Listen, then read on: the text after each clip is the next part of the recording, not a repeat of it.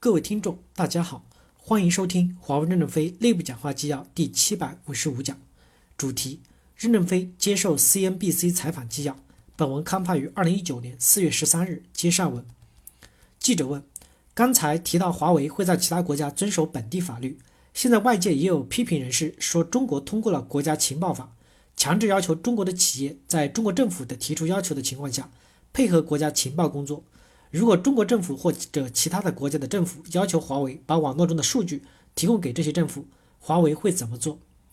任正非回答说：第一，中国的国家领导人、中共中央政治局委员蒋介石在慕尼黑信息安全会议上表态，中国政府一贯要求中国企业遵守国际规则和运营所在国的法律法规，中国没有任何的法律要求企业安装后门或收集外国的情报。第二。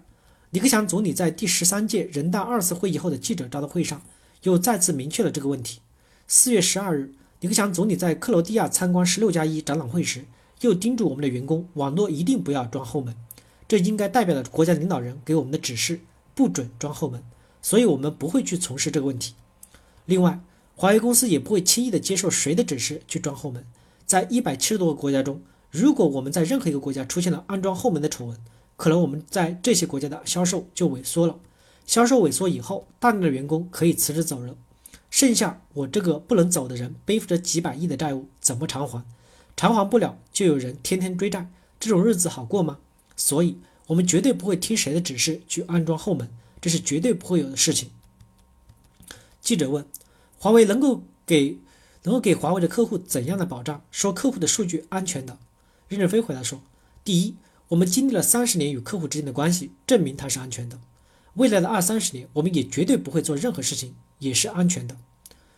第二，网络是掌握在客户手里，不是掌握在我们手里。我们只是提供了组建网络的设备，网络的信息在客户手里，不在我手里。我也不需要客户的信息，因此不可能存在我们单独提供一个信息这种事情。记者问任总：“您刚才花了很多的篇幅在谈华为和中国政府之间保持的距离。”但是现在已经看到，中国政府的高级官员有时代表华为在进行对外的发声。您觉得这种事情对华为是有用的，还是实际上分散了华为的注意力？任正非回答说：“作为一个领导人，感到自己的国家有一个好企业，有一些自豪感是可以理解的。第二，华为现在处于极端困难的情况下，在美国极端打压下，美国政府可以说华为不好，那中国政府也可以说华为好，这是一个平衡的问题。过去就没有人帮我们说过话，现在中国政府说我们好。”我们不一定卖得动产品，但是美国政府说我们不好，反而让全世界都知道华为好。一百多年来，美国怕过哪个国家、哪个公司？美国什么都不怕，美国太强大了，怕一个小公司。别的国家说你的东西真的那么好吗？让美国都害怕了，干脆不要测试了，我们直接下单买吧。有钱的石油国家就是这样买的，他们有钱，美国都帮我们宣传了，他们就大量的买我们的产品。因此，美国对我们的宣传是正面的，他们到处说华为不好。这么伟大的人物关心这样一只小兔子、小老鼠的问题，那这只小兔子、小老鼠一定很厉害。记者问：“您刚才的意思是说美国害怕华为吗？”任正非说：“不害怕，到处宣传干什么呢？”记者问：“我们暂且来谈谈美国，我想在这里做一个类比。您觉得现在的华为是不是美中贸易争端或者美中关系中间的人质？”任正非回答说：“我不清楚美国的发端是什么，他们到底想怎么解决贸易终端。”但是我认为，我们解决不了中美两国争端的问题。两个大的球碰撞时，我们最多像西瓜一样一挤就碎了，对中美贸易起不到作用。第二，我们在美国本来就没有销售，美国说不准销售，对我们没有什么影响，加关税也没有影响，因为我们没有销售。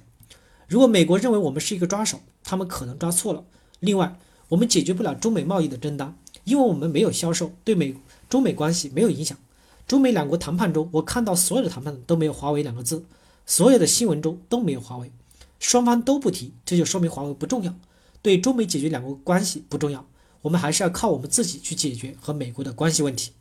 感谢大家的收听，敬请期待下一讲内容。